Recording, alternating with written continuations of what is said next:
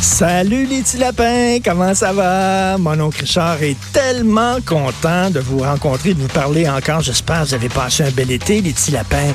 J'espère qu'il y avait de l'air climatisé dans votre safe space parce qu'il faisait chaud cet été.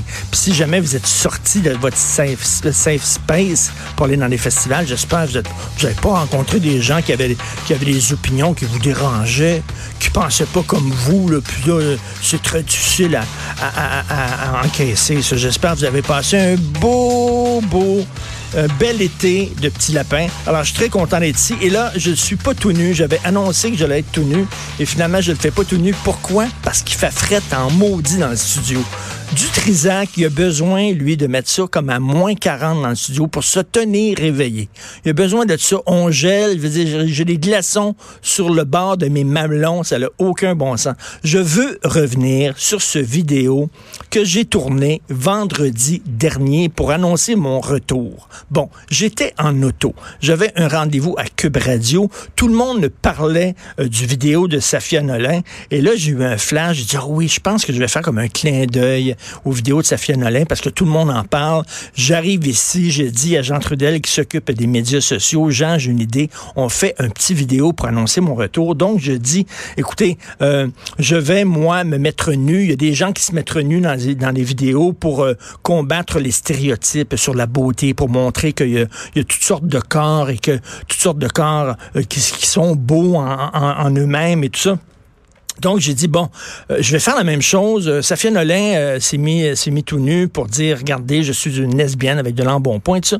Ben, moi, je suis un homme de 58 ans, hétérosexuel, avec le corps que j'ai quand on a 58 ans, puis tout ça. Je vais me mettre tout nu, moi aussi, pour combattre les stéréotypes et montrer que, bon, il y a différentes formes de corps. Et là, je me suis fait tomber dessus par les petits lapins en disant que je ridiculisais le vidéo de Safia Nolin. Alors, ça a fait showbiz net, ça a fait la clique du plateau, ça a fait les vedettes de Québec, même Marc Cassivi dans la presse, le chef des petits lapins qui était pas qui était très fâché, pas content et qui dit que je ridiculisais Sophia Lenin.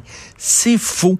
Je n'ai jamais ridiculisé le vidéo de Safia Nolin, absolument pas. Je disais, si elle se montre nue, pourquoi moi j'aurais pas le droit de me montrer nue, de montrer aussi, voici le corps d'un homme de 58 ans qui a de l'embonpoint, qui a trop mangé lors de ses vacances en France et tout ça.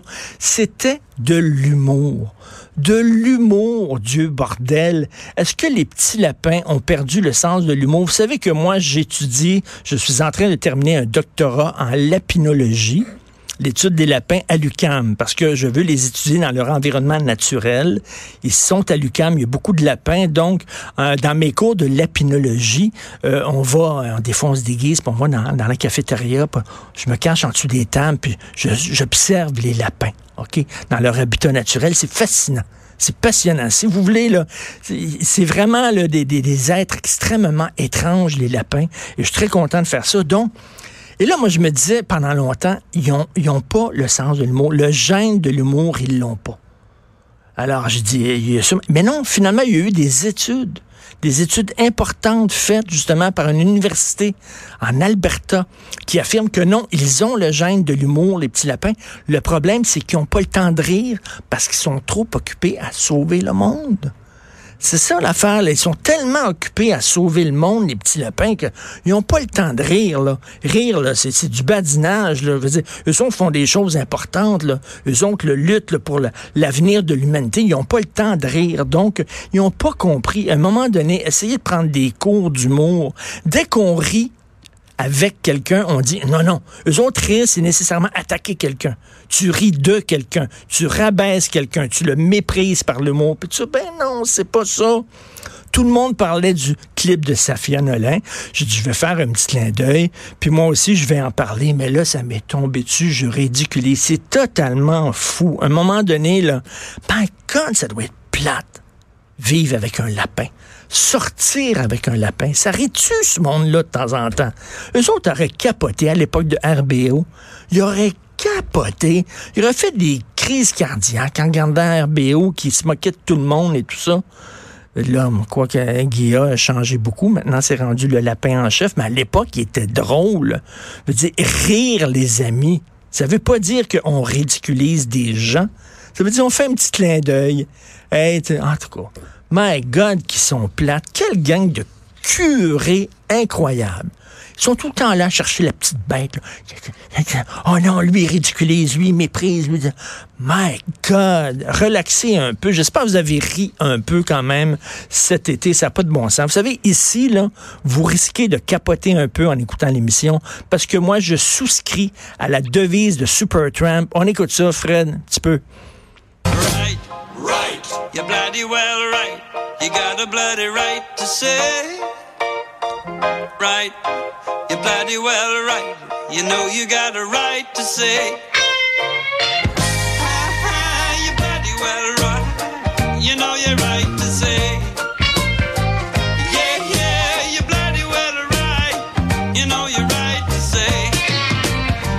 Have the right to say, comme disait Supertramp, on a le droit de le dire, on a le droit de penser certaines choses, même si ça fait pas votre affaire, même si vous n'êtes pas d'accord.